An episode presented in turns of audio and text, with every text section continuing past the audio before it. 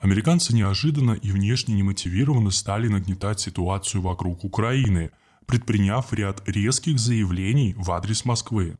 На днях МИД Украины Дмитрий Кулеба посетил Вашингтон, где вместе с госсекретарем США Энтони Блинкиным он подписал обновленный вариант Хартии о стратегическом партнерстве между США и Украиной.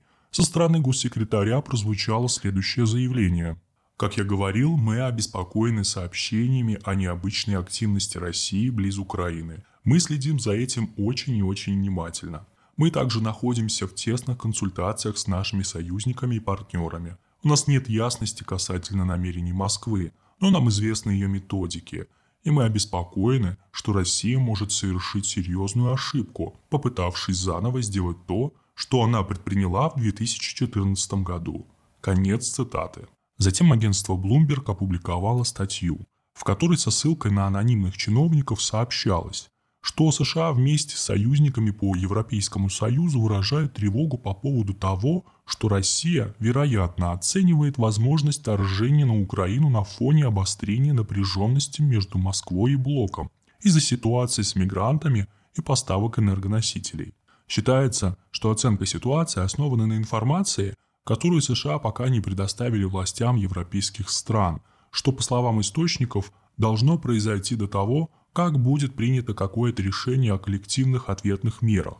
Как говорят чиновники, знакомые с мнением администрации, эта оценка подкреплена общедоступными сведениями. Первая странность тут в том, что с союзниками о серьезных вещах не говорят, основываясь на общедоступных сведениях. В таких случаях надо предоставлять закрытую аналитику, специальные досье разведки, подкрепленные донесениями агентуры, перехватами и спутниковыми снимками. Возникает вопрос – Почему Вашингтон не сделал этого в переговорах с лидерами европейских стран? Либо американцы опасаются утечек, либо им просто нечего показать. Вторая странность заключается в том, что непонятно, почему именно США решили разыграть украинскую карту. Они хотят защитить какие-то свои инвестиции на Украине? Так их там еще нет. Поэтому складывается впечатление, что Вашингтон через Киев проводит операцию по перетягиванию европейских союзников на свою сторону по каким-то другим вопросам и направлениям, опасаясь, что те могут поддержать позицию России, а не США.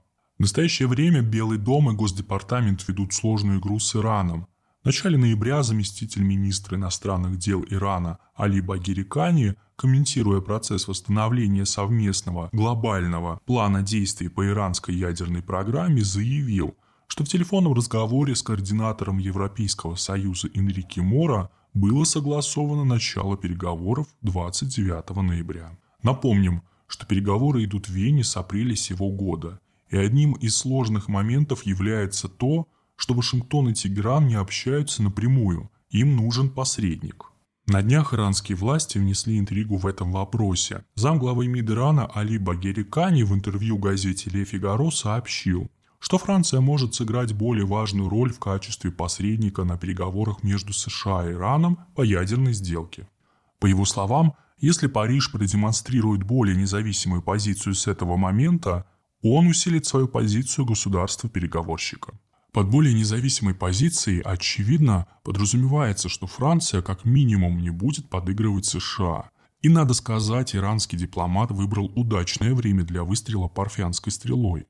Тегеран передал пас Парижу, который не забыл, как его унизил Вашингтон в деле с созданием военного блока «Аукус», что также вызвало отказ австрийцев от покупки французских подводных лодок. Теперь благодаря Ирану у французов появляется возможность отыграть ряд позиций, используя переговоры по ядерной сделке, в которых также принимают участие Россия, Франция, Великобритания, Германия и Китай. Однако, чтобы создать численное преимущество над американцами, Парижу нужны союзники. Может ли на его стороне выступить Россия? Это будет понятно в будущем, но предпосылки к тому есть, о чем говорит искусственно провоцируемый Вашингтоном украинский кризис – когда США пытаются создать конфликт между Парижем, Берлином и Москвой. В Германии и Франции это понимают.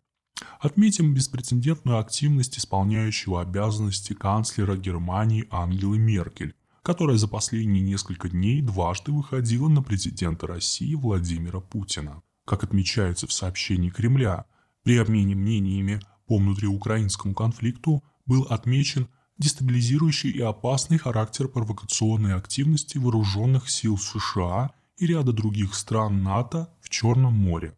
Что касается Франции, то на переговорах с российской стороной в Париже в формате 2 плюс 2, по словам министра иностранных дел России Сергея Лаврова, будет поставлен вопрос по Украине. Я имею в виду режим Зеленского, который подрывает эти самые договоренности при молчаливом попустительстве наших французских и немецких соавторов по Минскому комплексу мер. Поэтому у нас будет очень серьезный разговор на эту тему, заключил Лавров. В свою очередь официальный представитель МИД Франции Ан-Клэр Лежандр заявила, что мы будем поднимать проблемы, по которым существуют разногласия, но также и затрагивать вопросы, которые открывают возможности для согласия, как, например, отношения с Ираном и другие темы.